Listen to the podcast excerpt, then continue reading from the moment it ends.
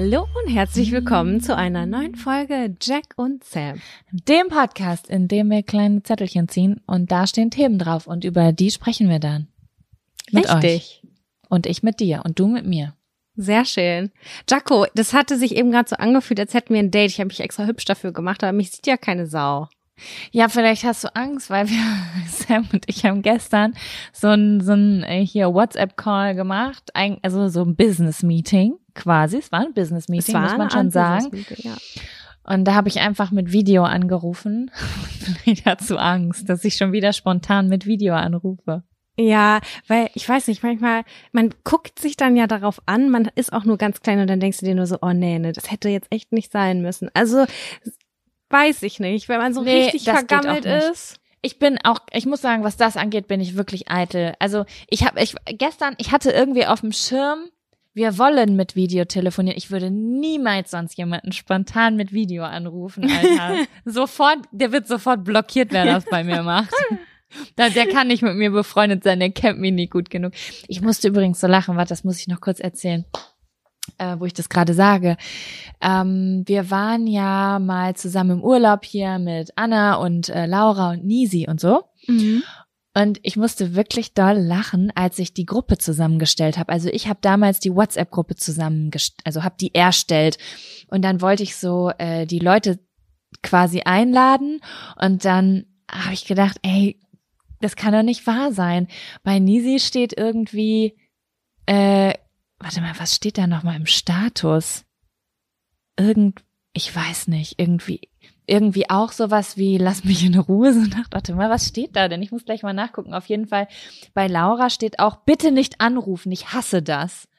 Echt? Das steht da Ja. drin? Geil. Ich guck mal gerade, was bei Nisi steht. Das sind einfach private äh, Informationen über meine Freunde, die ich gerade einmal kurz im Internet teilen möchte. Genau, bei Nisi steht keine Anrufe, nur WhatsApp. Und ich dachte so, deswegen verstehen wir uns so gut. Ihr ruft mich alle nicht an. Nein, Quatsch. Aber da musste ich lachen irgendwie. Außer du bist, du bist meine einzige Freundin, die keine, Sozi die einfach gerne wo anruft und Anrufe bekommt. Aber auch nur aufgrund der Zeitersparnis. Ja, aber das ist gut. Und ich finde es auch gesund, dass ich jemanden kenne, der das mag. Ja, ich rufe egal wo an, kein Problem. Finanzamt, yay, mache ich. Ey, das, ich, ja. Okay. Aber neulich habe ich es verstanden. Es ist erfahrungsbasiert, Jaco. Und ich sagte, 99 Prozent lande ich immer bei ganz lieben MitarbeiterInnen. Aber neulich bin ich beim Finanzamt durchgekommen und normalerweise ist der immer auch mega cool. Und da war eine richtige Schreckschraube am Telefon. Und der Typ war einfach super, super, sowas von grantig. Ich habe gesagt, dass ich umgezogen bin und dass ich eine neue Nummer brauche und sowas alles. Und dann meinte er so, sind Sie denn des Wahnsinns? Das ist schon viel zu spät. Das hätten Sie innerhalb von so und so. Und ich, dann habe ich das so nachgelesen und Na, dachte halt so, Maul. hä, da, da, es gibt da überhaupt gar keine Verpflichtung. Genauso wie wenn du immer äh, dich in einer neuen Stadt ummelden musst und dann sagen die, ja, da gibt's eine fette Strafe. Und weißt du, wie, wie viel Angst ich schon hatte, mich damals in Hildesheim Dann dahin anzumelden? und musst 40 Euro bezahlen. Ja, das ist der Maximalbetrag. der Maximalbetrag. Und ich dachte, ich werde verhaftet und muss 4000 Euro bezahlen. Ey, ich sag dir was, ne? Ich glaube, ich habe noch nie da gewohnt, wo ich gemeldet war. ich hab, ich melde mich und zwei Wochen später ziehe ich um. Hab davor aber schon zehn Jahre in der Wohnung gewohnt. So ist es immer bei mir. ich weiß nicht wieso. Und irgend, letztes Jahr hatte ich einen Termin. Da habe ich Mhm. das erste Mal. Okay, gut, da habe ich vielleicht auch schon anderthalb Jahre in meiner Wohnung gewohnt. Aber ich hatte einen Termin. Aber dann kam Corona. Du, soll ich dir mal was verraten? Äh, mein Freund konnte mich mit ummelden. Ich musste da nicht mal hin. Dem habe ich meinen Personalausweis mitgegeben und eine Vollmacht ausgestellt. Und dann hat er das für mich gemacht. Ich musste da nicht mal hin. Oh, das, das ist wirklich sexy. Das war richtig gut. Aber es war auch noch vor dem harten Lockdown. Ich weiß nicht, wie es jetzt ist.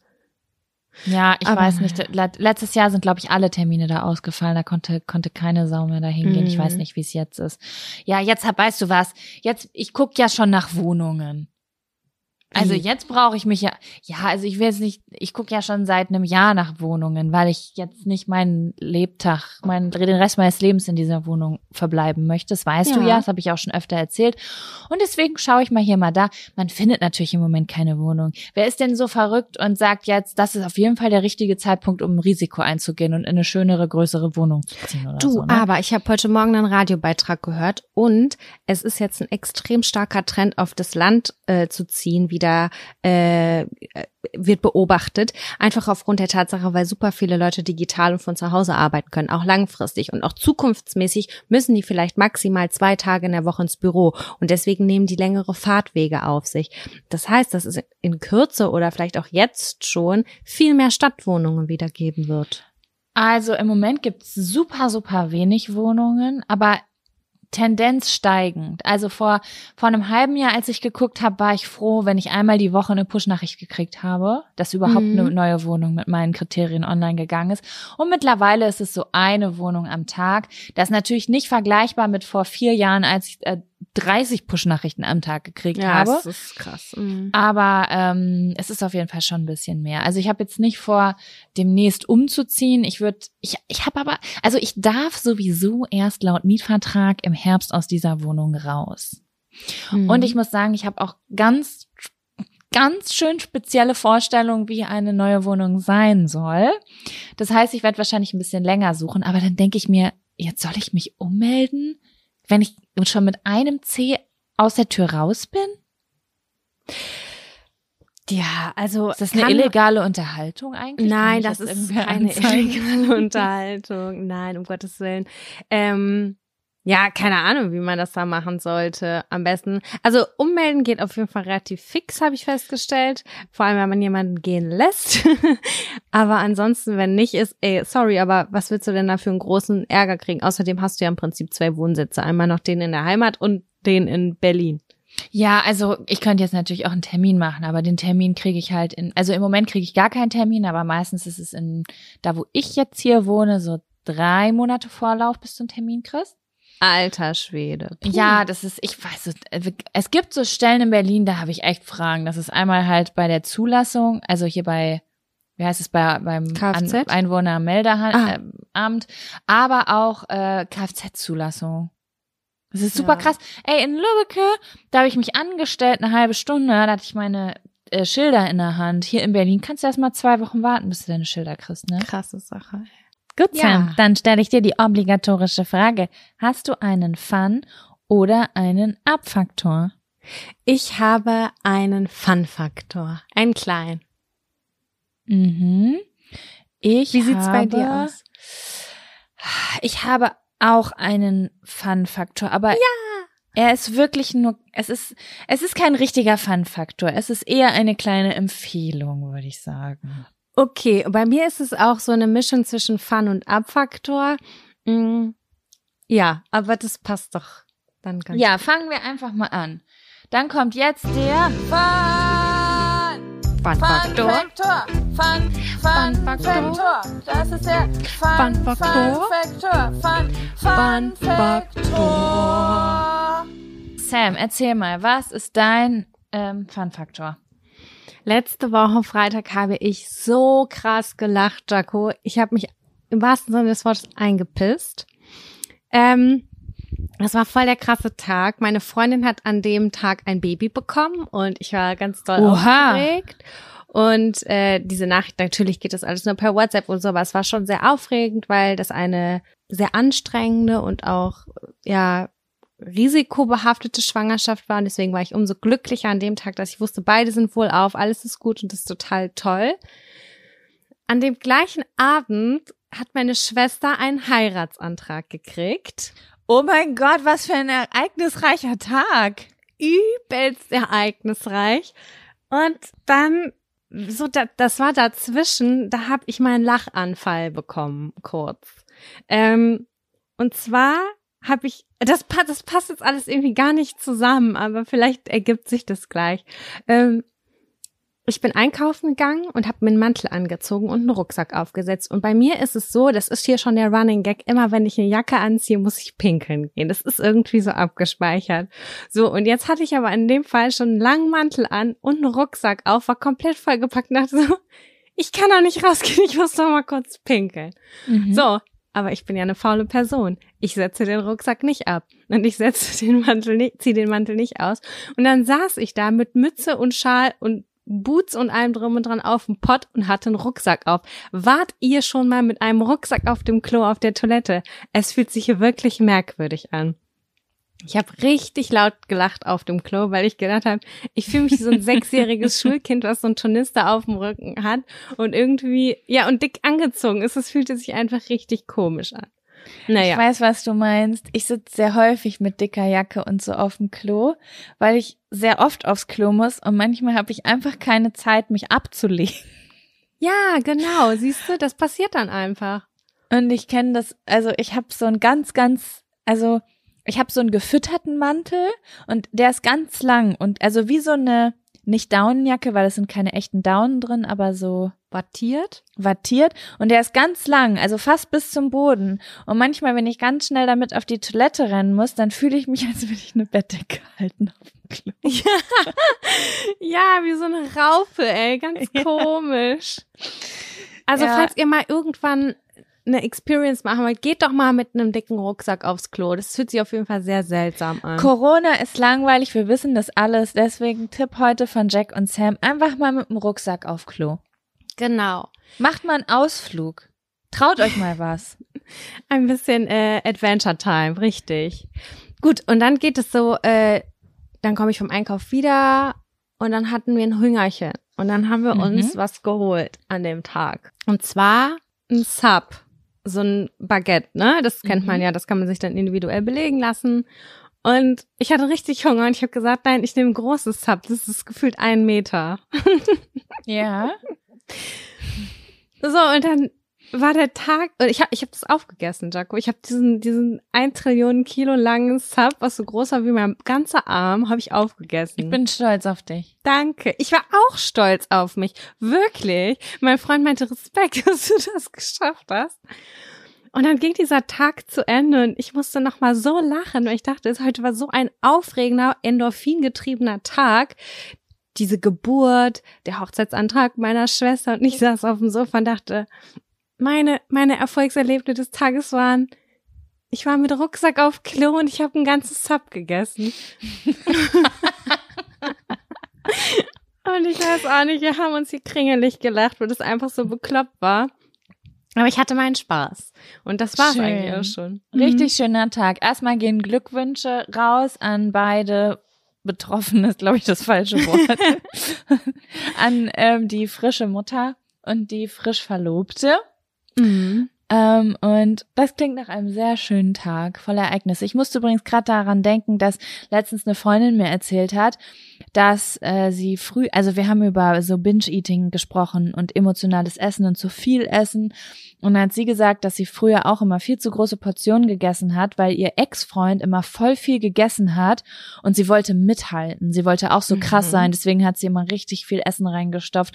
Und ich musste irgendwie so lachen, weil ich dachte, hat sich die Zeit so sehr gewandelt? Ich komme aus den 90ern, eine Zeit, wo Frauen so getan haben, als würden sie von Salat überleben und sitze jetzt zusammen mit Leuten, die sagen, dass sie zu viel essen, weil sie mit ihrem Freund mithalten wollen.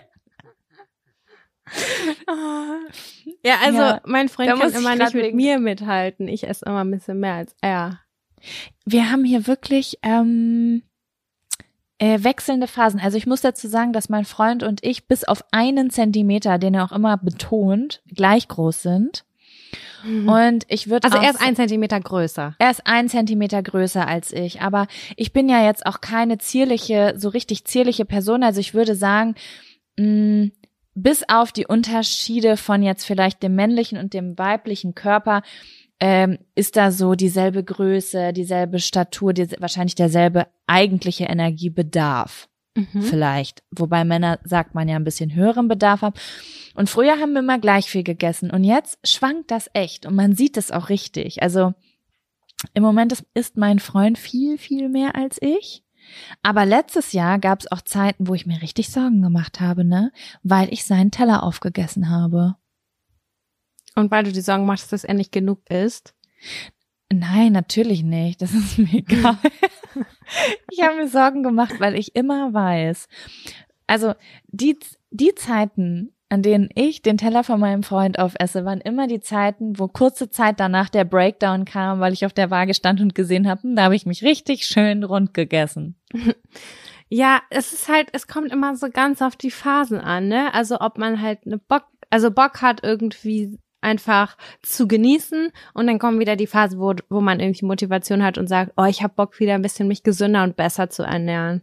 Das ist genau, halt aber ganz oft ist ja nur einer grad da drin. Also jetzt gerade zum Beispiel bin ich so ein bisschen in diesem Sport machen und ein bisschen versuchen, ein bisschen, also nicht ganz einfach nicht zu overeaten. Ist jetzt nicht, dass ich absichtlich weniger esse. Ich versuche so viel zu essen, bis ich satt bin und dann aufzuhören. Und mhm. das ist bei mir weniger, also das ist bei mir schon ein sehr großer Schritt. Und ähm, genau, dann finde ich es doch schön zu sehen, dass ich dann auf einmal, wenn ich eine Pizza gegessen habe, nicht noch eine zweite essen möchte. Das beruhigt mich schon. Verstehe ich, verstehe ich total. Ja.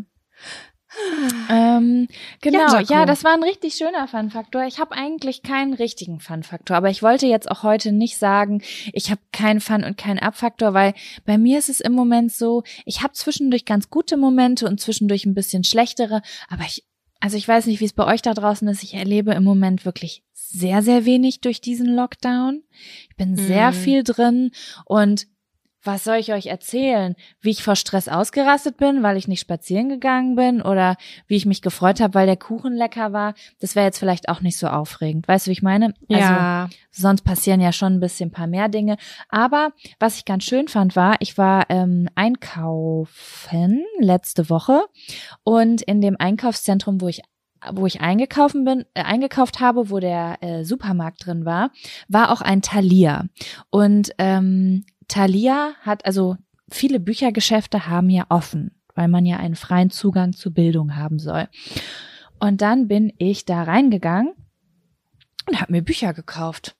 Hey, krass, ich sehe hier keinen einzigen offenen Buchladen.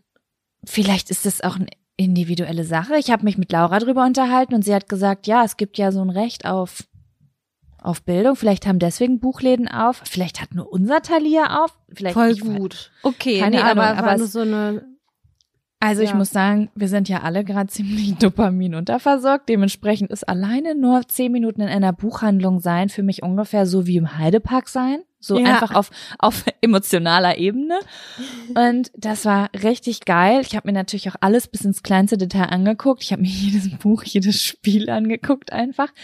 Und was ich aber eigentlich erzählen wollte, war, dass ich mir ein Buch gekauft habe. Und da wollte ich einmal kurz von erzählen, weil ähm, vor einem halben oder dreiviertel Jahr habe ich hier im Podcast schon mal habe ich erzählt, dass ich bei einer Endokrinologin oder Endokriminologin war. Die Hormonärztin. Genau. Und daraufhin habe ich sehr, sehr viele Nachrichten bekommen von Menschen, die halt ganz viele Fragen dazu hatten, die ich aber halt leider nicht beantworten konnte, weil ich bin keine Medizinerin und ähm, habe natürlich immer irgendwelche Gedanken und Vermutungen, aber versuche mich da zurückzuhalten und die Leute zu, zu Ärztinnen zu schicken.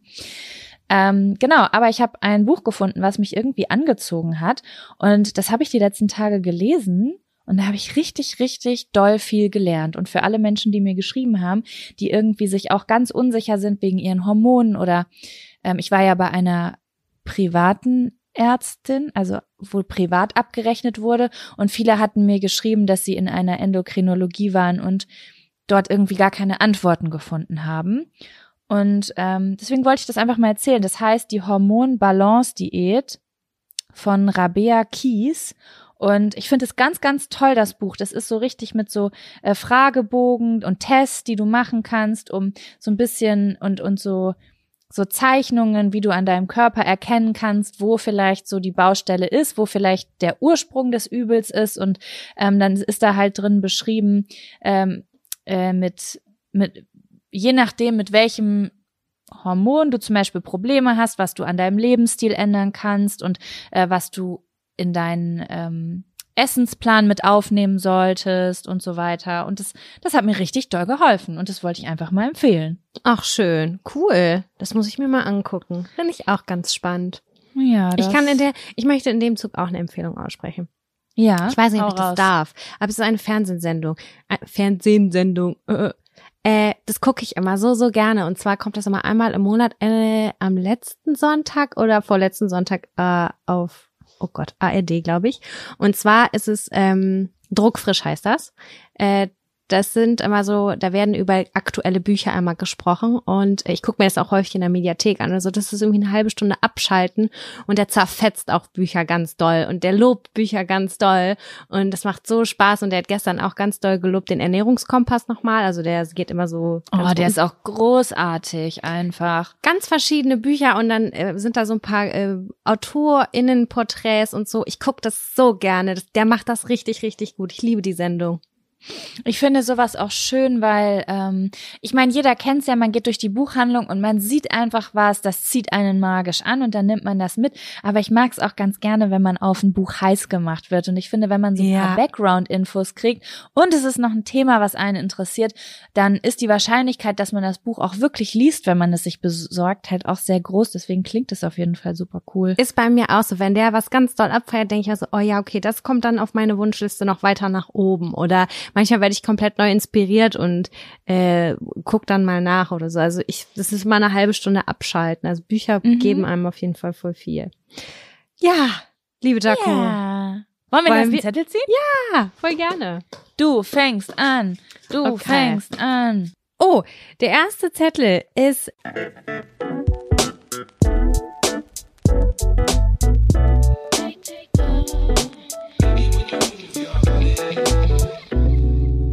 miserable Friseurbesuche. Jaco, Ja. da hast du doch ich an? bestimmt was zu berichten. Ja, also ich hatte viele miserable Friseur, na, wobei es sind gar nicht so viele, aber ich war ungefähr nur, hm, ich weiß gar nicht, achtmal, glaube ich, im acht bis zehnmal in meinem Leben beim Friseur. Mhm. Und ähm, davon waren ungefähr 80 oder 70 Prozent nicht so geil. Dementsprechend kommt es mir vor, als hätte ich viele schlimme Friseurbesuche gehabt. Ja, es ist nämlich so, dass ich ähm, für die Leute, die gar nicht wissen, wie ich vielleicht aussehe, weil sie hier nur auf Spotify uns zuhören, ich habe ähm, äh, sehr ich weiß leider nicht, wie man es im, im Fachjargon nennt. Äh, ich habe Locken. Es gibt ja immer so diese Abstufungen, weißt du? Kennst also du das? Von, ja, ähm, ja, der Intensitätsgrad, sag ich jetzt einfach mal. Genau, genau. Und meine Locken sind schon im etwas höheren Intensitätsbereich, wo es schon äh, ein bisschen krauser wird, sozusagen. Ne? Mhm. Also es ist nicht einfach so schön weiches Haar, sondern wenn du bei mir reinpackst, auch wenn es nicht gefärbt ist und gut gepflegt ist, ist es schon richtig borstiges Haar. Und ähm, ich habe jetzt aber äh, keine Eltern, die damit irgendwie umgehen konnten. Also das, das ist bei uns in der Familie eigentlich gar nicht vertreten und äh, meine Eltern haben mich dann halt ganz normal zum Friseur geschickt, wie jeden anderen auch, auf dem Dorf irgendwie. Und ich glaube, die erste richtig schlimme ähm, Friseurfrisur hatte ich im Kindergarten. Da gibt's auch ein Foto von. Da hat mir die Friseurin einfach die Haare gekämmt und mir dann Pony geschnitten. Oh je. Und so sah das dann halt auch aus. Also jeder, der Locken hat, kann sich dann vorstellen, wie das, wie ich, Ich halt im finde aber Kindergarten Lockenponys totschick. Ich finde das richtig geil. Mm, Ja, aber das muss auch, das muss auch passen. Also du musst schon Mhm. auch, du darfst echt nicht an der falschen Stelle einen Wirbel haben und es muss auch so eine Struktur sein, dass das ganz gut fällt, ne? Ja. Oder dass sich so die Locken gut äh, zusammenfügen. Aber ich wollte das auch schon immer mal ausprobieren, aber ich habe tierisch Angst, weil wenn du dann merkst, bei mir funktioniert es nicht so gut, dann hast du das, ne? Ja, das ist dauert ja das da. ewig. Mhm. Das dauert ewig. Aber ich, ja, ich weiß auch nicht so recht. Aber ich fänd's auf jeden Fall spannend zu wissen, ob mir das stehen würde. Naja, auf jeden Fall. Ja, oh, ja, und dann war ich 13, das weiß ich noch. Da haben, hat mir eine Friseurin, die meine Oma bezahlt hat, äh, die Haare ganz, ganz kurz geschnitten. Also die war so begeistert von meiner Naturlocke, dass sie gedacht hat, da machen wir jetzt was ganz Fetziges draus und hat es dann so richtig 80-Style-mäßig im, äh, im Stufenlook geschnitten. Und dann waren die Haare zum Schluss aber, also die obersten Stufen so kurz, dass ich überhaupt gar keinen Zopf mehr machen Ach konnte. nein. Und das fand ich so, so schlimm. Und dann saß ich zu Hause und hab geheult wie ein Schlosshund. Und meine Eltern saßen unten und ich habe denen so doll leid getan. Und ich hatte schon in meinem Kopf die ganze Zeit eine Hoffnung, einen Rettungsplan, weil ich was im Internet gesehen hatte. Und äh, meine Eltern haben sich dann auch daran erinnert. Und dann haben meine Eltern mir damals erlaubt, dass ich mir Rastas machen durfte. Hm. Ich erzähle das jetzt einfach so, weil heutzutage wird, also äh, wäre das ja nicht mehr so gern gesehen, aber ähm, damals war einfach eine andere Zeit. Und ähm, ja, ich stand da mit meinen ungebändigt, also mit meinen unzubändigenden Haaren. Kein Mensch. Äh, heutzutage weiß ich ja, wie man mit Locken umgeht. Aber das hat mir ja damals niemand gezeigt. Man hat mir die Haare gewaschen, dann wurden die getrocknet und dann werden, wurden die durchgebürstet. Ja, Und ich sah halt immer aus, als hätte ich, wie der Struwwelpeter, als hätte ich gerade in die Steckdose gepackt. Ja, und ähm, ja, und sowas ist mir irgendwie in den Jahren immer öfter passiert. Friseure, die dann die Stufe doch kürzer geschnitten haben, als ich sie wollte. ich Ja, kann mich ich- da nur einreihen, ehrlich gesagt. Ja, erzähl mal, was hast, was hast du für Erfahrungen gemacht? Ich habe auf jeden Fall ein paar, äh, hast du mir das letztens geschickt? Du hast mir, glaube ich, letztens eine Stufenfrisur mit einem Pony geschickt. Oh Gott, ja. Da sind damals noch alle zu, zu diesem Unisex-Friseur gegangen und es war so die dünnste Stufe unten. Das war, das war einfach nur hässlich. Man hatte so dolle Das war eine Stufen. Nena-Frisur. Das war eine Nena-Frisur. Es war quasi fast ein Fukuhila. Ja, Vorne kurz, hinten lang. So. Und ich, ich musste so lachen, als du mir das geschickt hast, weil das war eine Frisur damals. Die war sowas von in Mode.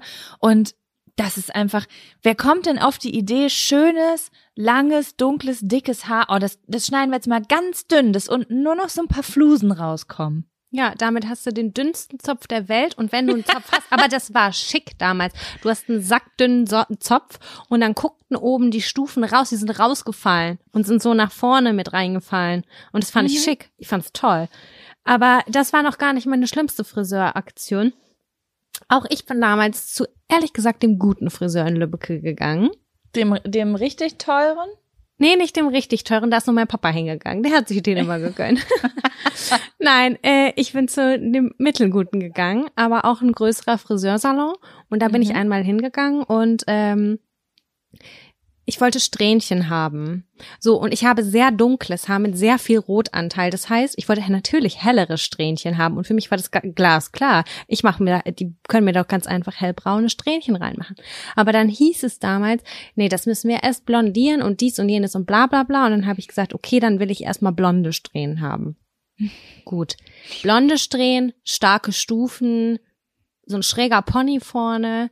Ich bin nach Hause gekommen. Ich habe so geheult. Ich wollte. Ich sehe dich vor Augen und ich sehe so, so Plastik-Sternohrringe dazu. Ja, ganz genau. Ganz Das genau. war die Zeit, ne? Das war die, sogar noch ein bisschen eher, schätze ich, weil ich habe so geheult, dass mein Papa beim Friseur angerufen hat und gesagt hat, meine Tochter ist so unglücklich, kann die bitte morgen noch mal hinkommen? Und es war dann der Walk of Shame, weil ich musste da noch mal Hm. hingehen und zugeben, dass ich das hässlich finde. Ja. So. Aber die hat es dann nachgeschnitten und dann wurde das Ganze auch besser. Ich sag dir eins, ich war vor gar nicht allzu langer Zeit nochmal beim Friseur, habe mir nochmal versucht, so ein paar hellere Strähnchen äh, zu machen oder so ein bisschen äh, zumindest Reflexe reinzukriegen. Es sieht immer aus wie Rotze und ich habe wirklich viel Geld dafür bezahlt und die waren gute Rezensionen oder so, aber ich müsste eigentlich zu FriseurInnen gehen, die die gleiche Haarstruktur haben wie ich und die das Problem kennen, weil alles wird gelb oder orange. Das sieht super kacke aus. Wirklich kacke sieht das Ja, aus. also ich muss sagen, äh, dass ich das Gefühl habe, was ich so beobachte, dass besonders ähm, äh, Friseur, Friseursalons, wo ähm, äh, wo viele Kunden, wo die, also wo die Kundschaft größtenteils äh, Menschen sind, die einen Immigrationshintergrund haben, aus Ländern, wo dunklere Haare sind, dass die besseres Blond hinkriegen. Auf jeden Fall. Weißt du? Also, Ja. ähm, dass, dass da ein, weil die einfach genau, also die wissen einfach ganz genau, wie geht man mit dunklem Haar um und blondiert es so, dass wir nicht äh, so sehr im Rot- oder Orange-Bereich bleiben, dass wenn die Tönung rausfällt, die hier mit gelben Strähnen zurück bleibt. Weißt du, wie ich das meine? Mhm. Irgendwie habe ich das Gefühl, die haben da ein besseres Händchen für. Ja, also ich bin da auch noch an niemanden Guten geraten, ganz abgesehen davon färbe ich mir die Haare seit jeher selber und ich versuche auch keine, äh, keine Experimente mehr zu machen. Ich kaufe mir selber Friseurfarbe und mache das selber. Und da meine Haarstruktur sich extrem verändert hat von seitdem ich 16 Jahre alt bin bis jetzt, also sie sind sehr viel dünner geworden, kann Mhm. ich auch eigentlich nur noch einen Schnitt tragen und zwar ist es alles auf einer Länge. Und Mhm. da habe ich meinen Special Friseur gefunden und mit dem wohne ich zusammen. Der macht mir das. Ja, also ich war schon sehr lange nicht mehr beim Friseur. Man kennt ja das eigentlich, ne? In jedem Bereich, also in, in irgendwelchen Bereichen such, äh, probiert man irgendwie über Jahre Sachen aus und findet dann irgendwann seinen heiligen Gral. Und ich habe den ehrlich gesagt auch nie gefunden. Also ähm, ich war jetzt zweimal in einem sehr guten Friseursalon in Berlin, wo auch Freunde von mir arbeiten, die mir auch die Haare gemacht haben und die haben das auch wirklich ganz toll gemacht. Aber ich muss auch an dieser Stelle wieder sagen, meine Haare sind einfach unmöglich. Ich komme vom Friseur und die haben sich schon richtig Mühe gegeben. Die haben mich schon so krass blondiert am Anfang, dass man eigentlich kaum eine Chance hat, überhaupt noch auf Gelb zu landen. Mhm. Ich wasche mir zweimal die Haare, ich bin gelb auf dem Kopf. Du auch. Es ist- das ist aber krass. Ich werde, ja, ich habe unfassbar viele Rotpigmente in den Haaren. Witzigerweise pass, bin ich aber meine, also meine Haut, ich bin ganz gelb empfindlich. Es passt gar nicht zu meiner Haut. Gelb, also gelbliche Haare, ich sehe ganz schlimm aus damit. Und ich wirklich, Sam, jede Haarwäsche baller ich da ähm. Silbertönung, Silbershampoo, alles. Und ich habe jetzt schon die richtig teuren Sachen. Es, Ja, ich habe sogar mit Directions eine Zeit lang die Haare so leicht lila mit eingefärbt. Es, es funktioniert einfach nichts. Und deswegen habe ich beschlossen, ey, ich lasse die Scheiße jetzt raus. Ich, bin- ich bin jetzt Natur. Ich bin jetzt Nature Girl wieder. aber du bist mit deiner Naturfarbe zufrieden. Ich bin mit der zufrieden, muss aber auch sagen, Sam, im letzten Jahr sind vielleicht ein paar graue Haare dazugekommen und ich möchte die, Endlich. ich möchte die nicht tragen. Ich bin auch noch nicht so weit. Also ich habe schon sehr lange und auch relativ viele graue Haare, finde ich. Und ich bin auch noch nicht so, ähm, dass ich dazu bereit bin. Nee, das ist so, da kam jetzt auch zu viel auf einmal in den letzten zwei Jahren. Hier, da fängt's da an zu hängen, da kommen da die Falten, jetzt kommen graue Haare. Ich kann hier auch nicht alles tragen. Ist so. Weißt Wobei irgendwo ich auch mal Schluss. Ich freue mich auf eine Art auch auf die grauen Haare, weil die sind gefühlt viel stärker als die normalen Haare. Die stehen immer borstig nach oben. Ja, cool. Und- Borstige Haare kann ich richtig gebrauchen. Für mich, für mein dünnes, zartes Haar ist das gar nicht so schlecht. Ich bin auf jeden Fall gespannt und vielleicht komme ich eines Tages, wenn ich vollständig grau bin, nochmal, äh, kann ich mir Strähnchen machen in der Haarfarbe, die Dann ich sagen gerne die, hätte. kein Problem. Da müssen wir nicht mehr blondieren für. Ja, richtig, ganz genau so ist das. Ah, schön. Ja. Ich habe es noch nie verstanden, wenn die Leute zum Friseur gegangen sind und sich danach irgendwie zwei Wochen schön gefühlt haben. Wenn ich nach dem Friseur nach Hause gekommen bin, habe ich mir die Haare nochmal gewaschen und nach meinem Bedarf nochmal so gestylt, wie ich die haben will. Ja, noch nie bin ich dahergekommen und habe gedacht, das sieht geil aus. Doch, das hatte ich schon, aber nur, wenn mir danach die Haare geglättet wurden. Und ich einfach ganz glatte Haare hatte und dann so frisch gefärbt, dann habe ich mir richtig lang die Haare nicht gewaschen. Hm. Aber das kommt natürlich auch drauf an, was man für Wünsche hat. Die meisten Leute wünschen sich ja gern Volumen, wenn sie vom Friseur kommen. Ich sag ja, nehmen Sie bitte einmal das ganze Volumen raus. Ich möchte bitte, dass das platt an meinem Kopf anliegt. Ja. Schön. Wir haben ja noch ein paar Jahre, um äh, die Perfektion äh, herauszufinden. Das ist wahr. Das ist wahr. Ich komme auch immer wieder auf irgendwelche neuen Ideen. Mal Wie? schauen. Warum? Ja, weiß, nee, weiß ich nicht. Du, du, du weißt ja, dass ich eigentlich sehr, sehr gern meine Haare immer gefärbt habe. Ich hatte ja auch sehr oft bunte Haare und sowas. ja. Und ich, das fliegt mir auch manchmal so im Kopf rum, dass ich so denke, mach doch noch einmal. Weißt du? Ich find's gut. Ich habe da Ja. Spaß immer dran. Ich mochte das auch immer sehr gerne, wenn es immer so so krass weißblond geworden ist. Fand ich immer super. Ja, Ja, ich muss mal gucken. Ich weiß noch nicht. Auf jeden Fall. Ich kann mich im, früher war ich viel entscheidungsfreudiger. Da war ich so richtig, okay, ich will das jetzt, ich mache das jetzt, ohne Rücksicht auf Verluste. Aber es ist so viel schief gelaufen, so oft auch, dass Mhm. ich, dass ich sehr vorsichtig geworden bin und da manchmal unsicher bin. Zum Beispiel, ich hätte übelst krass Bock, mir die Haare abzuschneiden, weil mich das so nervt, dass die so lang sind. Und es lohnt sich irgendwie auch nicht, weil ich einfach super selten die Haare offen habe. Mhm. Aber dann erinnere ich mich zurück an Vergangenheits-Jacko, die gesagt hat, wenn irgendwann ich nochmal den Satz sage, dass ich mir die Haare abschneiden will, dann haltet mich alle auf, denn ich bereue es so sehr, dass meine Haare jetzt so kurz sind. Aber kurz ist eigentlich immer noch sehr lang bei dir, ne? Ja, das stimmt, aber es ist halt, wenn man jetzt wirklich so so widerspenstiges Haar hat wie ich, dann ist es halt schon geil. Also ich ich flechte mir zum Beispiel super gern Zöpfe Mhm. Und die sind dann einfach richtig lang. Und das finde ich schon geil. Ich, Mhm. aber ich hatte diese Zöpfe auch schon, als die auf der Schulter geendet sind. Und das sah irgendwie so mittel aus. Ja, das Bei kann mir. ich sehr gut Ich nachvollziehen. bin eine große Person mit einem großen Gesicht und einem großen Körper und dann sind, sind da so zwei Stritzel auf meinem, auf meiner Schulter. Ja, die sind bei mir auf jeden Fall vorhanden. Ich schaffe es nicht, meine Schulter länger als länger, äh, schulterlang zu machen. Ich kriege das nicht hin. Ich weiß nicht, wie das geht, weil die müssen immer wieder ein Stück gekürzt werden, damit es wieder auf einer Linie ist und ordentlich ist und nicht zu dünn aussieht und dann wird's einfach nicht länger. Deswegen ja, aber das steht dir auch. Ja, aber ich hätte schon auch mal gerne so einen Nicole Schürzinger Zopf mal wieder. Ach, das, den besorge ich dir. Früher oder später möchte Den ich das auch dran. Ja, irgendwann will ich es mal austesten, nochmal so Extensions oder irgendwas. Für Ja, ein es gibt- besonderes Event vielleicht. Heutzutage gibt's ja auch schon richtig gute, ne? Also wirklich, da kennst du keinen Unterschied mehr. Besonders nicht, wenn du einfarbige Haare hast, die nicht blondiert sind, wo du, wo es voll kompliziert ist, und so den Blondton und die Strähnung zu finden. Ich glaube, da, Ja, ne? was mich immer abgehalten hat, war A, die Kohle und B, ich hatte immer Angst, dieses Gefühl, dieses Vorher-Nachher-Gefühl, dass wenn ich dann rausnehme, dass ich mich super, dass, dass ich super traurig bin, dass mein Natur, mein, mein Naturhaar einfach nicht im Ansatz so aussieht, wie das, was ich mir da reingeklemmt habe. Ja, das kann ich verstehen. Das kann ich verstehen. Das habe ich bei manchen Sachen auch. Vielleicht Ja, kommt ja Sam. irgendwann wieder die Perückenzeit.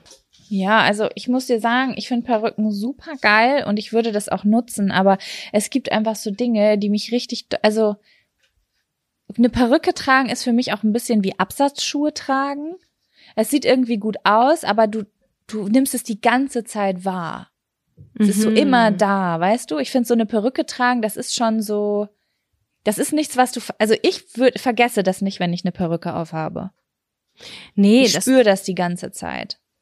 Also in meinem Kopf war das jetzt auch gerade so, dass man dann halt die Farbe wechseln kann, zum Beispiel, dass man dann einmal eine lilane Perücke aufsetzt und äh, auf dem Geburtstag, wo ich am Samstag hin muss, setze ich dann die gelbe auf. Weißt du, ich Ja, meine? ich finde das richtig geil. Ich finde es vom optischen richtig geil. Ich weiß nur nicht, ob ich es abkönnte, Perücken zu Ah, tragen. okay. Mhm. Das meinte ich, weißt du? Ah, wir werden es herausfinden, wenn wir alle wieder tanzen gehen können und uns so richtig Ja. verkleiden können. Ja, das wird, ja. Jaco, wollen wir den neuen Zettel, wollen wir einen neuen Zettel ziehen? Ich bin dabei.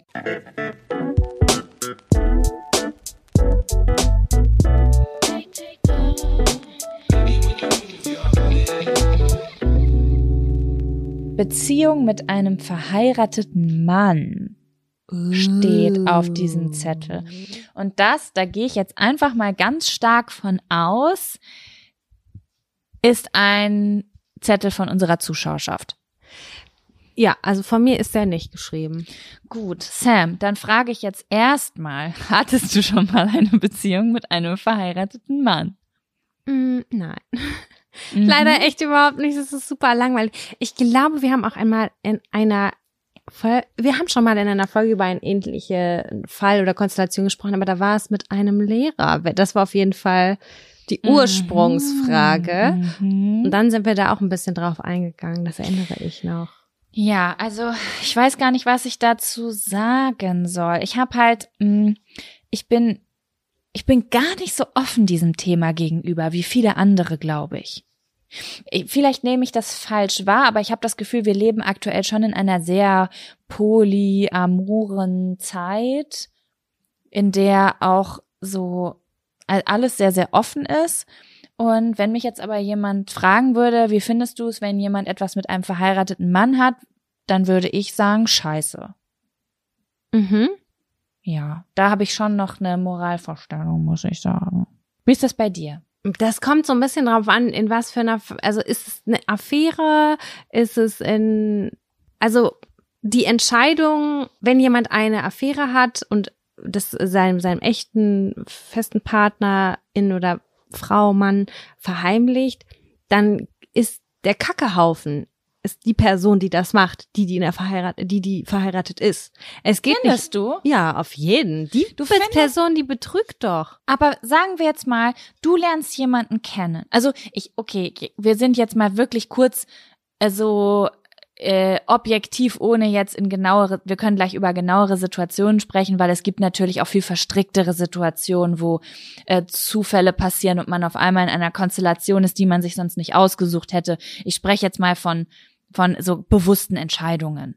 Ja. Ähm, wenn du jetzt einen verheirateten Mann kennenlernst und du würdest eine Affäre mit dem starten, dann würdest du dir, würdest du dir abends sagen, hier, ich klopfe mir das ab, meine Hände sind rein gewaschen. Das ist ja schließlich seine Aufgabe, dass er seine Frau da verletzt. Du würdest nicht denken, ich bin ein Teil davon, dass dieser Frau das Herz gebrochen wird und sie in Zukunft vielleicht richtig schlimme Schmerzen erleiden wird, weil ich hier mitgemacht habe? Aus der Perspektive von einer Außen, also aus einer außenstehenden Perspektive würde ich das vielleicht schon denken. Aber ich glaube, dass wenn man eine Affäre beginnt, dass man niemals davon ausgeht oder niemals erstmal den Partner oder die Partnerin da äh, irgendwie in, in Betracht zieht, dass es in erster Linie darum geht, dass man irgendwie eine physische oder auch eine emotionale Anziehung zu einer Person hat. Okay, diese Person ist verheiratet. Und wenn ich zum Beispiel Gefühle oder auch sexuelle Gefühle für eine Person hege, dann glaube ich, dass man in der Situation alles andere drumherum ausblendet. Nee. Doch. Das würde ich nicht, auf gar keinen Fall. Das würde ich klipp und klar ansprechen und sagen, ey, ich habe eine richtig große Anziehung zu dir und ich würde dich am liebsten jetzt hier auffressen. Aber wenn, dann muss das hier sauber passieren. Wenn du sagst, du willst mich kennenlernen, dann musst du dich an anderer Stelle erst lösen. Ja, das ist auch, also das ist moralisch total richtig, aber ich glaube, dass wenn man in der Situation selber ist, dass das immer nicht so einfach ist, wie gerade gesagt. Ja, das kann vielleicht sein. Aber ich kenne auf jeden Fall die Situation, auf jeden Fall jemanden gut zu finden, der vergeben ist und auch jemand, der bereit ist. Und für mich war das nicht möglich. Aber gut, das kann natürlich immer anders sein. Man weiß es nicht. Was ist das für ein Moment? Wird man schwach? Ist man betrunken? Ist man nicht betrunken? Ich will hier auf gar keinen Fall der, Moralapostel spielen. Aber ich würde jetzt nicht sagen, dass die Person, die sich auf eine verheiratete Person einlässt, von, der- von der Verletzung auf der anderen Seite komplett freigesprochen werden kann. Weil da kann man natürlich jetzt auch sagen, jeder Mensch, der vergeben ist, dem kann das auch passieren. Es kann auch passieren, dass man fremd geht. Das kann, das ist den besten Menschen schon passiert, die eigentlich gerne monogam gelebt hätten. Ne? Genau, also aber ich spreche nicht von von ähm, Schwäche kann mal passieren. Natürlich kann man mal schwach werden. Das will ich gar nicht verneinen. Aber ich meine jetzt so nur vom Prinzip her würde ich da keine Schuld freisprechen.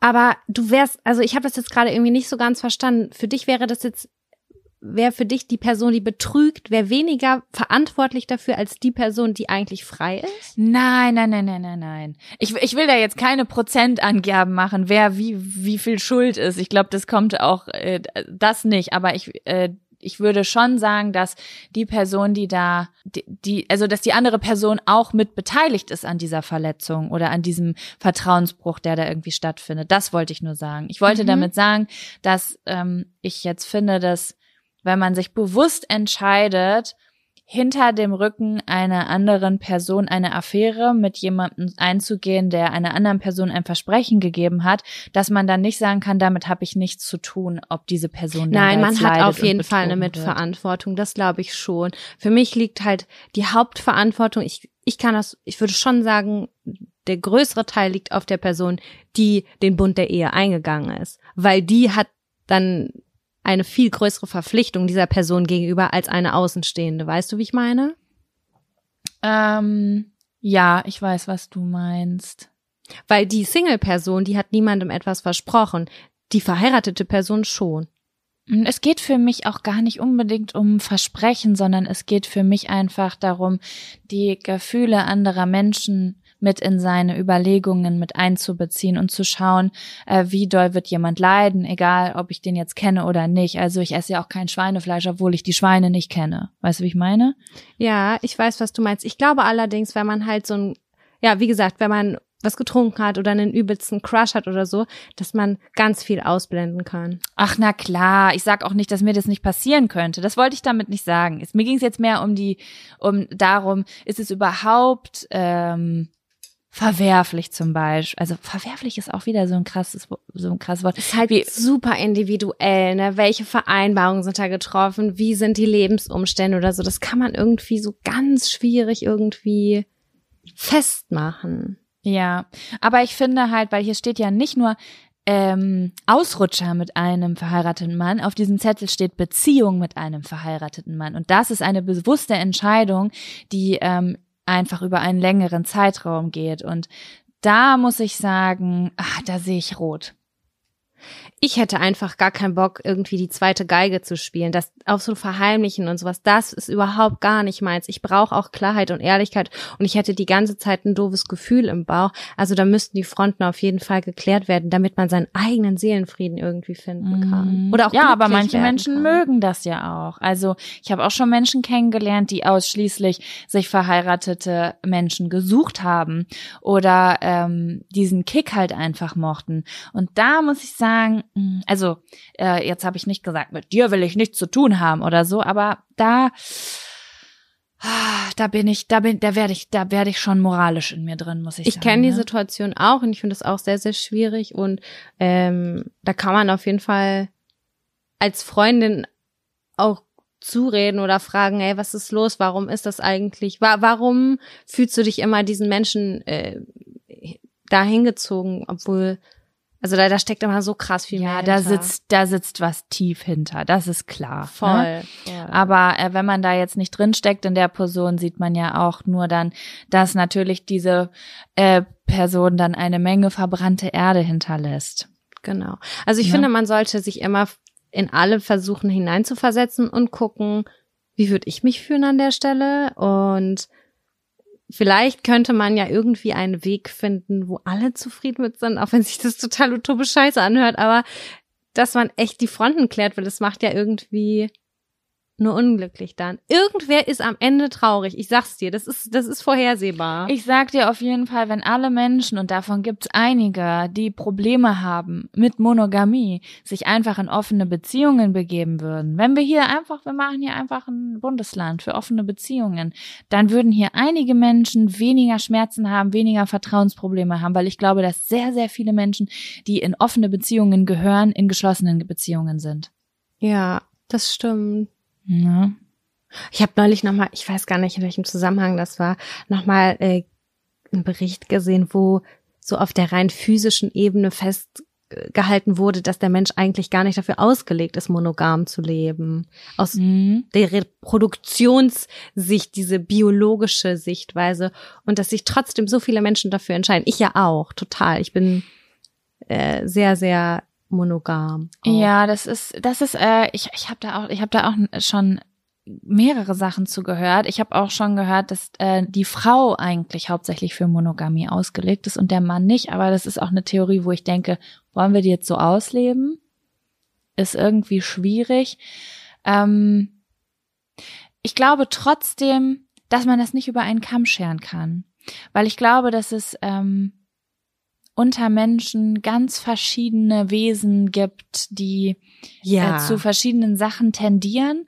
Und ich Total. kenne Leute, wo ich weiß, der oder diejenige könnte eine monogame Beziehung führen, hätte aber immer seine Schwierigkeiten damit und würde eine Menge Kompromisse eingehen.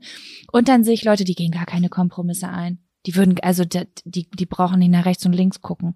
Und ich glaube, eine ganze Menge Menschen sind da in der Mitte. Ja, na klar. Ja. Ja, aber ja, das ist ein super spannendes Thema. Ja, es ist Ich finde es auch immer spannend. ganz spannend, mir da so verschiedene Sachen anzugucken. Ich habe irgendwie diese, es gibt ja so einige Dokus über dann Paare, die das vorstellen, die zu dritt sind oder wo die Beziehung nur auf der einen Seite geöffnet ist, auf der anderen Seite. Ich finde sowas super spannend. Ich finde diese Modelle auch total spannend und interessant und auch ähm, toll, dass das auch so in so vielen Fällen gut funktionieren kann. Und ich finde das sehr bewundernswert einfach. Und ja, ich finde das einfach bewundernswert, weil es bei mir nicht nahe liegt. Wobei, wenn ich mich daran erinnere, dass ich auch schon mal eine Beziehung geführt habe, in der ich vielleicht auch nicht so ultra happy war oder so. Und da habe ich das auch mal vorgeschlagen. Aber einfach nur, weil ich mit dem ja. Kapitel schon abgeschlossen hatte und eigentlich gedacht habe, so, hey, wir sind eigentlich cool miteinander, aber eigentlich fehlt mir der Kick. Lass doch Na mal was klar. anderes ausprobieren. Also wenn eine Beziehung an einem Punkt ist, wo sie gerade ein bisschen eingeschlafen ist, dann denkt kurz jeder, er ist auf jeden Fall eine polygame Persönlichkeit. Ja. Das kenne ich auch, auf jeden Fall. Ja. Ja, das stimmt. Ja, das ist eine spannende Thematik auf jeden Fall. Ja. Ähm, ich möchte hier jetzt nochmal ausdrücklich sagen, dass ich äh, dass es jeder so machen sollte, wie er es für sich am besten vereinbaren kann. Und ich finde alle Beziehungsmodelle super spannend und interessant. Und ähm, ja, einfach nur drauf hören und drauf achten, äh, wie man handelt und wie man auch gerne behandelt werden möchte. Ich glaube, das ist echt ein ganz guter Maßstab. Ja, ich glaube, das ist wirklich ähm, das Wichtige auch, ne, was man dabei beachten sollte. Einfach, okay, man sollte erstmal darauf achten, was will ich selber und dann halt schauen, befinde ich mich zum Beispiel in einer Situation, wo ich einfach niemanden damit verletzen würde und falls doch, kann ich vielleicht was an der Situation ändern oder gibt es vielleicht Leute, die da eher mit klarkommen würden. Ich habe zum Beispiel eine Freundin, die hat mir gesagt, dass sie, also sie hat einen Freund und äh, sie wünscht sich für die Zukunft mit einem weiteren Pärchen zusammen zu sein. Also sie möchte gerne, dass die zu viert leben und aber auch kreuz und quer Kinder kriegen. Mhm. Das ist einfach ihre Vorstellung, obwohl sie das noch nie gelebt hat. Also sie hat das noch nie erfahren. Ich weiß natürlich nicht, ob sie das irgendwo mal gesehen hat oder Inspiration dafür bekommen hat, aber das war für mich auch total spannend, weil ich jetzt vorher auch noch niemanden getroffen hatte, der sich das so gewünscht hat. Also ich nee. glaube, es, es gibt auf jeden Fall viele Optionen. Ja, voll krass. Wo, woher die Motivation kommt oder so die Idee, das finde ich echt super spannend. Ja, und wie gut funktioniert das und was für Charaktere müssen an dieser Konstellation teilnehmen, damit es keinen Stress gibt?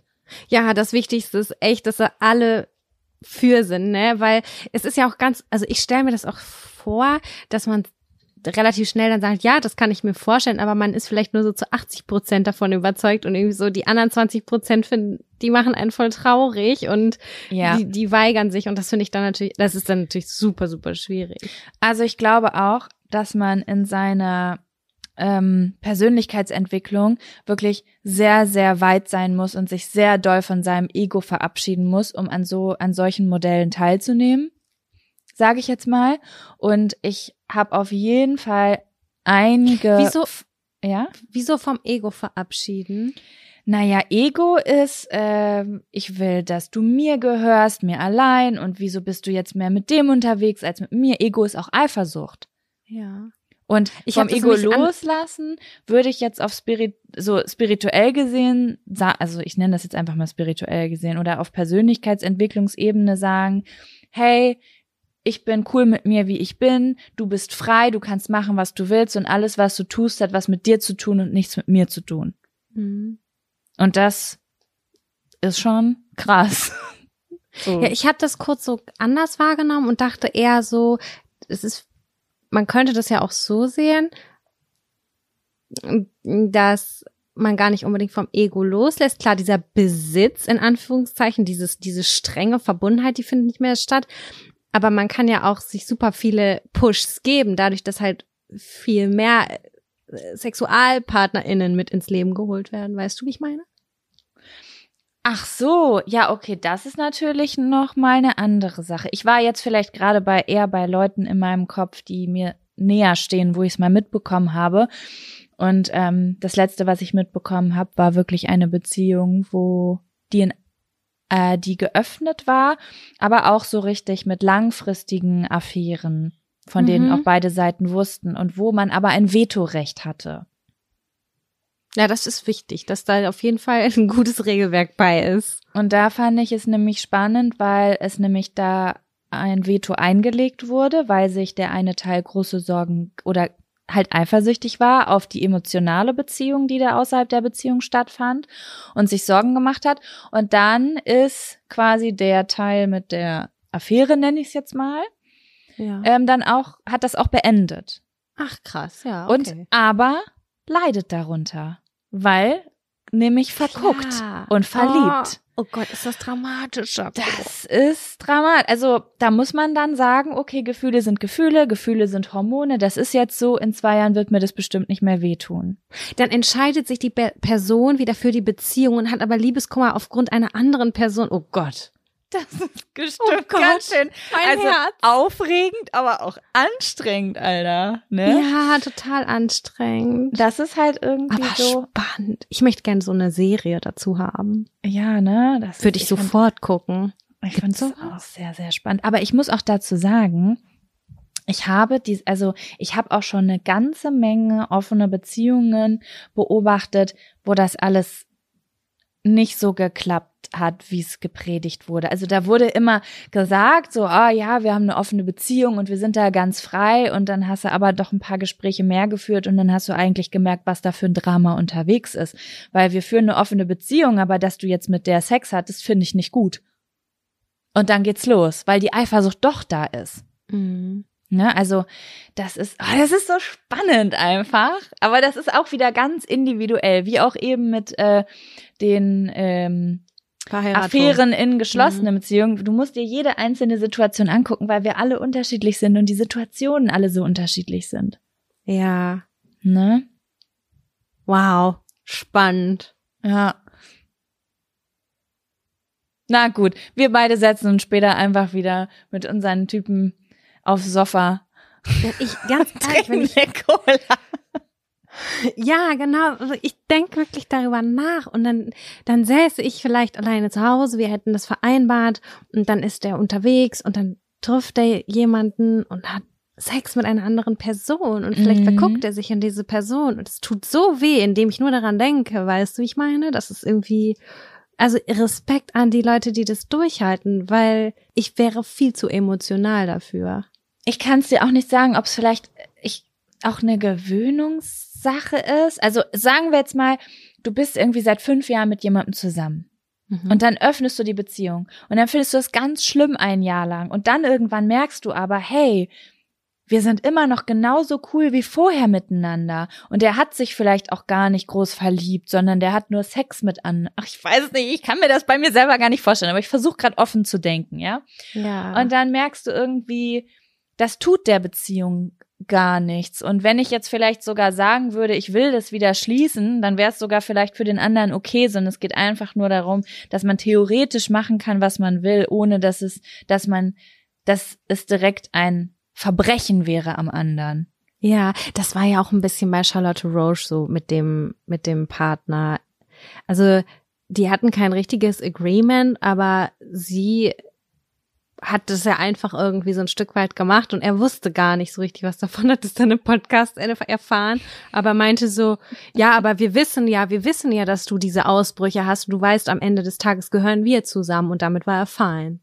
Mhm. Obwohl er auch einmal sehr energisch am Anfang gesagt hat, Charlotte, nein, wir hatten keine offene Beziehung. Wenn du entscheidest, mit irgendwem rumzumachen, hast vorher nicht mit mir gesprochen, dann ist das keine offene Beziehung, wenn Ja, du dann richtig. fremd gehst. Das ist richtig. Aber das fand ich schon krass. Also er, boah, das, Hut ab, wie locker er damit umgegangen ist, ne? Ja, voll. Ja, aber ich muss dir sagen, also ich muss dir jetzt mal sagen, natürlich war damals zu Zeiten mit Ex-Freunden, wo da war ja auch manchmal viel mehr Drama und da hat man sich Sorgen gemacht und ins Handy geguckt und da war auch Eifersucht da und ich glaube, dieses Feuer ähm, entfacht vielleicht auch in einer offenen Beziehung auf eine gewisse Weise wieder so ein bisschen. Absolut, das Ne? stimmt. Mhm. Und äh, ich muss dir sagen, so aufregend das an der einen oder anderen Stelle war, so anstrengend war das auch und so verletzend war das teilweise auch. Und ich sage jetzt nicht, dass eine offene Beziehungen, Beziehung ähm, Verletzungen hervorruft, aber ich glaube, es ist Potenzial für Verletzungen da und da muss man, glaube ich, auch schon mutig reinsteppen, wenn man das das erste Mal ausprobiert.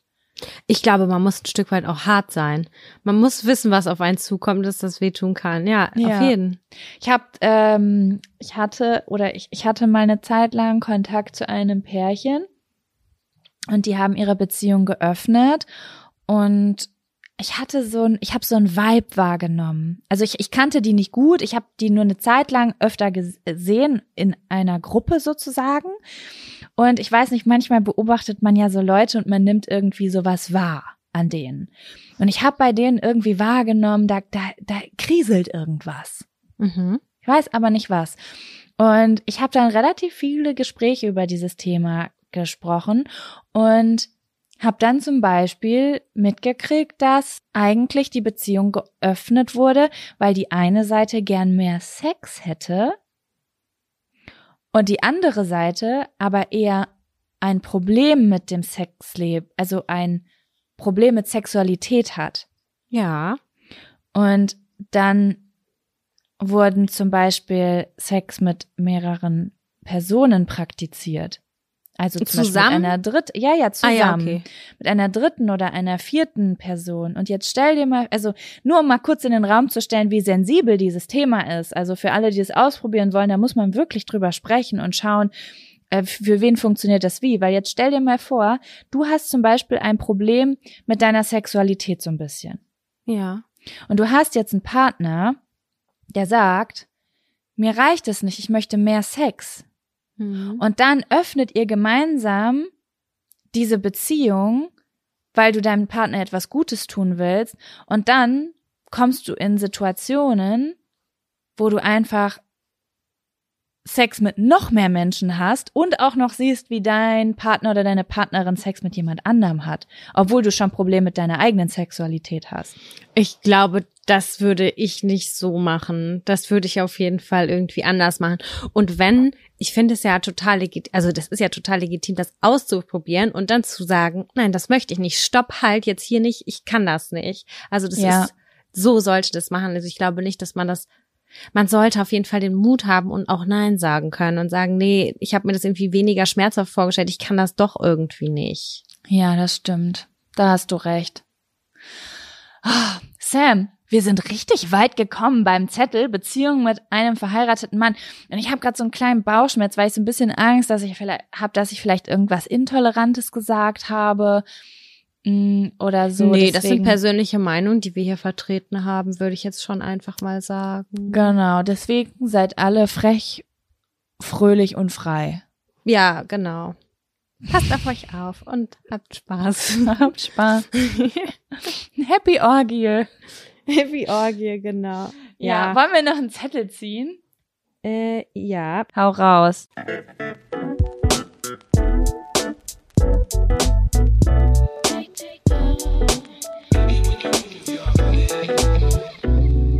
Unsicherheiten bezüglich der Brüste.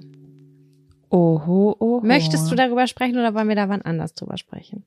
Mir ist es egal. Ich habe ich hab nicht viel dazu zu sagen, muss ich sagen. Ja, ich eigentlich auch nicht so viel. Also wir können das ja auch abspeisen, so mit unserer, mit unserer Meinung. Also ich würde jetzt einfach anfangen, weil ähm, ich bin schnell fertig. Ich habe relativ kleine Brüste und ich habe aber auch nie daran gezweifelt, dass das irgendwie falsch ist, weil ich in einer Familie groß geworden bin, wo alle Frauen sehr kleine Brüste haben. Das heißt, alle Brüste, die ich gesehen habe, waren immer sehr klein. Deswegen habe ich das nie hinterfragt. Und dann kamen die Anfang 2000er und Ende 90er, da waren sehr große Brüste sehr in. Und ich weiß auch, dass ich zu Sam immer gesagt habe, boah, wenn ich groß bin, lasse ich mir richtig die Brüste aufblasen, weil ich finde, die sehen schöner aus, wenn die operiert sind. Mhm. Ich fand das immer cool, wenn die so stehen. Ähm, Klar, das war ein Trend. Kam, ja, das war ein Trend. Aber das kam jetzt nicht aus einem, aus einer, aus einem Komplex heraus, sondern das kam eher aus einem, Tre äh, also aus einer Ästhetik, aus einem Ästhetikgedanken heraus. Weißt du, wenn man nicht das, was man hat, richtig scheiße findet, sondern einfach von jemand anderem die Hose cooler findet und sie auch haben will. Ja. Genau, ja. Und mit dem abflachenden Trend ist auch mein Wunsch nach großen künstlichen Brüsten hat sich damit aufgelöst. Und jetzt würde ich sagen, ist mir meine Brust relativ egal. Also sie ist da und ich finde sie jetzt nicht su super doll schön, aber auch nicht hässlich und sie existiert einfach. Existieren ist auch bei mir, ist auch bei mir eine Phase. Also sie, ich habe sie akzeptiert. Ich, aber es war auch ein sehr, sehr, sehr, sehr langer Weg dahin. Aber bei mir ist es ja andersrum. Äh, ich habe ein bisschen größere Brüste, nicht super große Brüste, so schon aber ein bisschen größer. Aber das ist auch gar nicht das Schlimme gewesen. Bei mir war das so, dass sie ungleich groß sind. Also das eine ist ein Körbchen kleiner als das andere und dadurch sieht es halt super ungleichmäßig aus und ich glaube, wir haben da, ich weiß nicht, ob wir da schon mal drüber gesprochen haben. Ja, wir haben da schon drüber gesprochen. Genau und das ist, dass ich immer gesagt habe, ich muss das irgendwann richten lassen, ich muss das irgendwann richten lassen, weil das ist ja ganz furchtbar. Ich kann und ich gehe nie ohne BH. Also klar, zu Hause mal ein bisschen oder so, aber ich würde nie rausgehen ohne BH. Da fühle ich mich wahnsinnig unsicher, weil man einfach sieht, dass die Brustwarzen absolut nicht auf der gleichen Höhe sind, weißt du? Und mir wird halt, ich bin einfach nicht so selbstbewusst oder das, das finde ich selber irgendwie, traue ich mich nicht nach außen zu tragen. Ich kann es nicht anders erklären, da bin ich einfach unsicher. Ich weiß nicht, also ich muss sagen, alles, was man jetzt nicht total krass intim von sich preisgeht, würde ich jetzt nicht mal unbedingt als Unsicherheit verbuchen. Weißt du, wie ich das meine? Mhm. Also ich mag es jetzt auch nicht unbedingt ohne BH beim Aldi an der Tiefkühltruhe zu stehen und jeder Mensch kann meine steifen Nippel sehen. Zum Beispiel. Mhm. Weißt du, wie ich meine? Es ist ja auch was Intimes, zumindest bei der Frau immer noch. Aber ich weiß, was du meinst, ich weiß, wo du herkommst. Ja, genau, aber immer noch. Und das, da, aber das, das ist ja gerade so ein bisschen auch das, wo eigentlich so viele so dagegen hinarbeiten, sondern das zu normalisieren eigentlich, dass steife Nippel nichts Sexualisiertes sind, sondern ja. etwas vollkommen ja. Natürliches.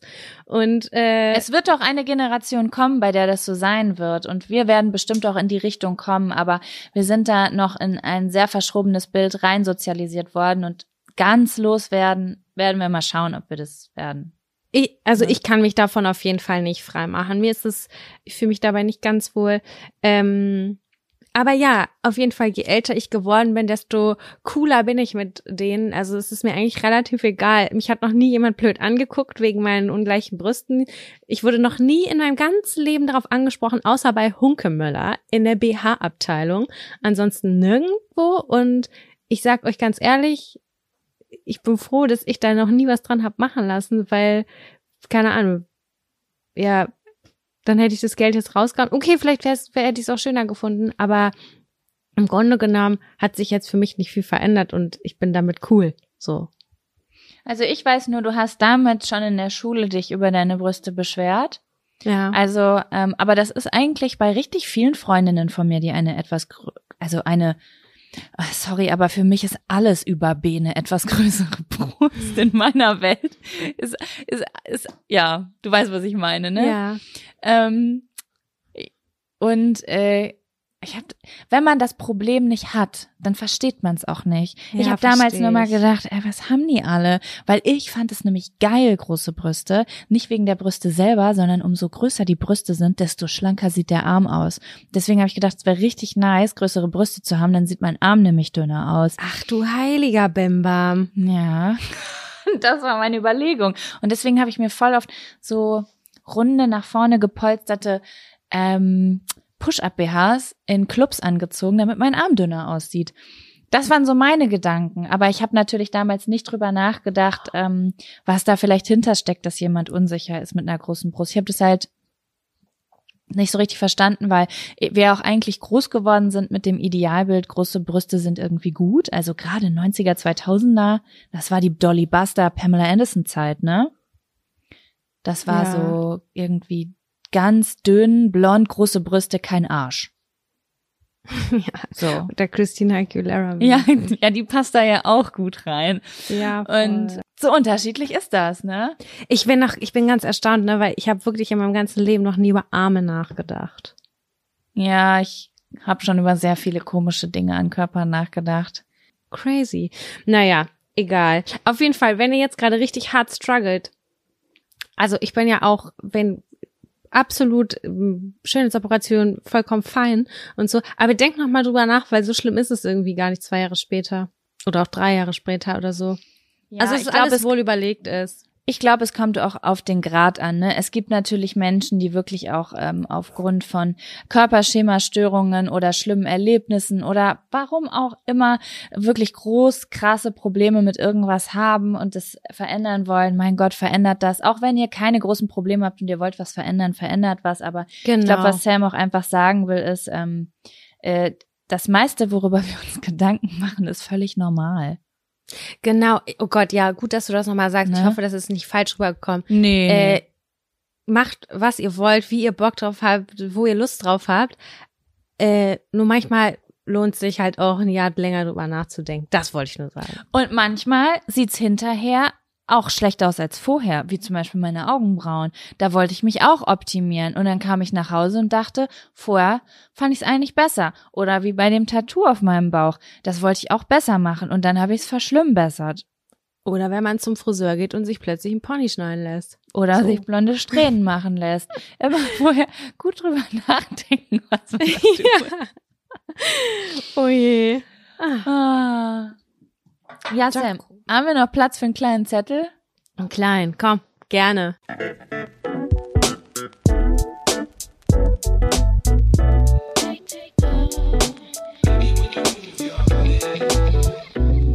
Ghosting bei Freundinnen. Ich musste sofort an das Hier und Jetzt denken und ich glaube, dass viele Menschen das Gefühl haben, dass ich sie ghoste oder ich, ich tue das nicht bewusst. Ich brauche immer extrem lange, um zu antworten. Ja, ich auch. Und ich habe noch nie jemanden geghostet. Ich glaube, das habe ich schon vielleicht mal gemacht, wenn ich sauer war und erstmal sagen, zeigen wollte, nee, Moment mal, ich bin sauer, ich antworte dir jetzt erstmal nicht. Ist aber weniger meine Art, weil ich schon eher den, das, den Konflikt aus dem Weg schaffen will. Mhm. Ich bin, ich kriege sehr häufig den Vorwurf, dass ich mich sehr unregelmäßig melde, was ich selber komisch finde, weil ich eigentlich gerne. Kriegst du wirklich? Mhm. Weil ich melde mich wirklich sehr unregelmäßig bei Menschen und mir hat es, obwohl ich immer denke, die Leute finden mich deswegen scheiße, hat mir das noch nie jemand vorgehalten. Vorgehalten nicht, aber das heißt dann immer so, ach Samira, die meldet sich ja eh erst immer vier Wochen später. Es ist eigentlich gar nicht so meine Art oder so, aber ganz häufig habe ich das so, zum Beispiel, wenn ich eine Sprachnachricht bekomme, die über fünf Minuten geht, die hebe ich mir auf. Die will ich hören zu einem guten Zeitpunkt. So, und dann sind aber vielleicht fünf Nachrichten wieder raufgekommen und dann habe ich es vergessen. Das hatte ich jetzt gerade erst. Vor kurzem war diese Situation. Und ich habe aber gar nicht geahnt, dass da was Wichtiges drin war. Ich bin einfach nur darüber hinweggekommen und daraus ergibt sich dann halt einfach, dass ich viel, also dass viel Zeit ins Land gegangen ist, bis ich mich dann irgendwann mal anständig und auch angemessen vielleicht auf diese Nachricht zurückgemeldet habe. Es ist, und ich habe richtig Stress gerade in meinem Körper, während du das sagst, weil ich das so sehr fühle. Mit da kommen nur fünf Nachrichten oben drauf. Es ist so richtig Digital Pollution. Ja, und ach Mensch. Und dann denke ich ganz oft, ich, ach, keine Ahnung, ich fühle mich auf jeden Fall schlecht. Das, das heißt jetzt nicht, Leute, das heißt jetzt nicht, dass ich 150 Nachrichten am Tag kriege. Auf gar keinen Fall. Das ist absolut händelbar. Nur ich bin nicht der Typ dafür. Ich antworte nicht gerne sofort, weil ich mir dieses Nachrichten schreiben und auch Sprachnachrichten verschicken immer eher aufbewahre. Und es ist vielleicht gar nicht Ghosten, also es kann, das, das zählt alles gar nicht unter bewusstes Ghosting, aber ich glaube schon, dass manche Menschen denken, ich bin einfach ignorant vielleicht auch ein bisschen. Mhm. Und äh, nehme Sachen vielleicht auch gar nicht ernst, so, ne? Und dass das ganz anders aufgenommen, äh, wahrgenommen wird, als ich es eigentlich meine. Hast du denn noch nie absichtlich jemandem nicht mehr geantwortet oder da kamen so neue Nachrichten rein und du hast sie nicht mehr geöffnet? Ja, spontan fällt mir das nicht ein, nee. Das finde ich gut. Da muss ich jetzt ganz doll in meinem Gehirn graben. Aber dir ist das passiert? Mm, also ich, ich kann dir jetzt keine genaue Geschichte erzählen. Ähm wo mir das jetzt, wo ich jetzt irgendwie absichtlich die Nachrichten von jemandem nicht geöffnet habe oder so, aber ich habe auf jeden Fall schon öfter in meinem Leben war ich in der Situation, dass ähm, Leute mir mehrfach geschrieben haben und ich dann, also ich weiß nicht, ich erzähle, ich werde das jetzt erzählen und vielleicht spricht es, vielleicht spricht es auch gegen mich, was ich jetzt sage, aber das ist mein, meine Art, mit Problemen umzugehen, wie eine fünfjährige Person. Also äh, manchmal, sagen wir mal, jemand schickt mir eine, schickt mir irgendwas und möchte etwas von mir. Mhm. Zum Beispiel, sich mit mir treffen oder möchte, dass ich irgendwas für die Arbeit für sie tue oder bittet mich um einen Gefallen oder whatever, ne? Und ich ähm, antworte zum Beispiel nicht sofort, weil ich im Stress bin oder so. Ja. Ich spreche jetzt auch ehrlich gesagt nicht von richtig guten Freunden. Ne? Also richtig guten Freunden antworte ich eigentlich immer. Also äh, wenn ich jetzt zum Beispiel dir mal nicht antworte oder Laura oder Nisi nicht antworte, dann brennt bei mir einfach die Hütte. Das muss ich jetzt so sagen. ja, das aber würde ich auch niemals falsch verstehen, ehrlich aber gesagt. es gibt ja so Leute, gerade in der heutigen Zeit, wo wir mit dem Internet und mit Social Media und dem iPhone, also wir haben ja nicht mehr nur auf unserem iPhone wie damals in der Schule unsere Mutter, unseren Vater und irgendwie die zehn besten Freunde und den Schwarm, sondern man hat so viele Leute haben die Nummer von einem ja, das einfach, ne? Und da sind ja auch Leute dazwischen, wo man sagt, ja gut, das ist irgendwie eine Bekanntschaft oder sowas. Mhm. Und ich hatte das auf jeden Fall schon, dass wenn ich das Gefühl hatte, dass jemand mich mit etwas bedrängt, dass ich dann nicht mehr antworte. Dann werde ich trotzig. Dann denke ich so, du hast mir jetzt nicht mal irgendwie 48 Stunden Zeit gegeben, um dir in Ruhe antworten zu können auf deine Frage oder deine Bitte. Du schickst direkt die nächste Nachricht hinterher und einen Tag später kommt noch eine Frage und noch was. Nö, die antworte ich nicht mehr. Da, da reagiere ich wie ein trotziges Kind, ja. Ja, also das sind dann wirklich eher Bekanntschaften oder so, ne? Ja, das sind jetzt keine Leute, die ich treffe im wahren Leben oder so. Ja, da bin ich aber dann, da wäre ich auch schmerzbefreit. Das muss ich dir ganz ehrlich sagen. Das sind jetzt keine Leute, die, ich, die mir so nahestehen, dass ich jetzt die verletzen könnte. Ich könnte vielleicht deren Ego verletzen, weil die keine Antwort bekommen, aber nicht deren Gefühle, weil ich denen nicht so nahe stehe. Ja, Genau, Das kann man schon auf E-Mails schon auch wieder da projizieren. Wenn ich bei etwas richtig hart genervt werde, dann mag ich auch nicht gern antworten. Ich tue es meistens irgendwie aus so einem Pflichtgefühl, aber ich kann das total gut nachvollziehen. Aber das kann bei mir keine Freundin auslösen. Nee, ich überlege auch gerade, ob ich jemals eine, F warte mal, geghost, was, die Frage ist, wo fängt Ghosting an? Es kann zum Beispiel auch sein, dass ich Streit mit einer Freundin habe oder irgendwie zickig bin und dann antworte Mhm. ich nicht, aber 24 Stunden später antworte ich, weil dann hat ist vielleicht mein PMS vorbei oder und ich habe keinen Furz mehr quer sitzen und dann antworte ich ganz normal, als hätte ich die Nachricht gerade bekommen. Aber Ghosting ist ja eigentlich schon wirklich nicht mehr die Nachrichten von einer Freundin öffnen oder gar nicht mehr antworten und jemanden komplett ignorieren. Und Ghosting fällt ja im Dating-Bereich eher so, ich habe mich mit jemandem getroffen, vielleicht hatte ich sogar Sex mit dem und dann schreibe ich dem und der ist einfach nicht mehr erreichbar. Und Das ich höre nichts mehr von Kacke. dem. Und das ähm, ist mir, wenn dann in Freundschaften nur passiert, wenn schon es schon einen Bruch gab, wenn es schon einen Streit Ja. gab oder sowas. Ansonsten wüsste ich jetzt auch nichts, nö. Selbst bei so Dating-Geschichten fände ich es cool, wenn man dann einmal kurz sagt, ey, sorry, aber ich habe den Vibe überhaupt nicht gespürt, sei mir nicht böse. Es war ein nettes Treffen, aber ich glaube, das wird einfach nichts. Ich habe da keinen Bock drauf. Das finde ich richtig fair, weil Ja. dieses Ghosting ist so in dieser Luft. Dann kommt da noch was, kommt da nichts, kommt da noch was, kommt da nichts. Das ist einfach total anstrengend. Das muss halt einfach nicht sein. Und genauso, ich kenne es, aber eher im familiären Kontext, das muss ich zugeben, äh, nicht mehr drauf einzugehen. Dann, dann lege ich mein Handy zur Seite, aber das ist Selbstschutz, wenn ich Ja. quasi das Muten, Ghosten als Instrument nutze, um einen Cut herbeizuführen, um zu sagen, ich brauche jetzt mal eine gewisse Zeit, um darüber nachzudenken und dann lass uns doch noch mal wann anders sprechen. Das sage ich dann aber nicht, weil ich weiß, die Stimmung ist schon erhitzt. Und dann Das ist es nämlich. Wenn du, du hast ja nur zwei, drei Optionen. Lügen und freundlich tun, obwohl man eigentlich sauer ist. Entweder richtig zurückhacken oder einfach nicht rangehen und denken, jetzt muss ich erstmal runterkommen. Genau, und wenn ich kurz davor bin zu merken, ich fange jetzt auch an rumzukacken, dann ist es gar nicht so schlecht, die Person kurz auf stumm zu schalten und dann irgendwie wenig später nochmal drauf einzugehen. Ja, so wie es manchmal gut ist, im Streit auch auseinanderzugehen und jeder geht mal für sich spazieren, anstatt sich immer wieder im Kreis zu, zu drehen Ja. und über dieselbe Kacke zu labern. Ja.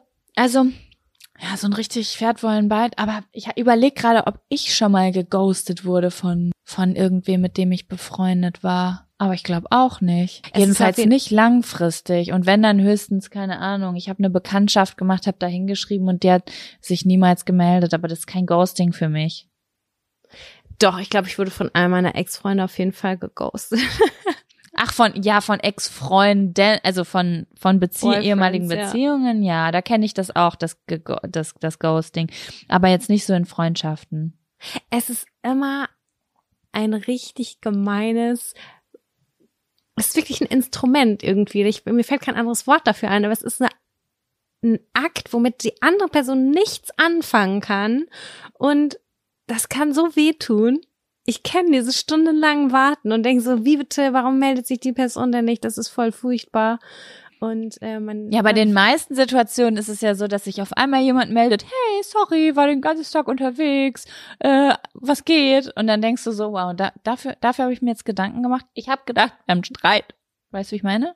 Ja, klar weiß ich, wie du es meinst, aber ich denke gerade an diese, diese Ex-Boyfriend-Situation, wo ganz viel Drama im Spiel war und die Person einfach auf dich geschissen hat und sich gar nicht dafür interessiert hat, ob oder inwieweit du jetzt Informationen haben willst oder so.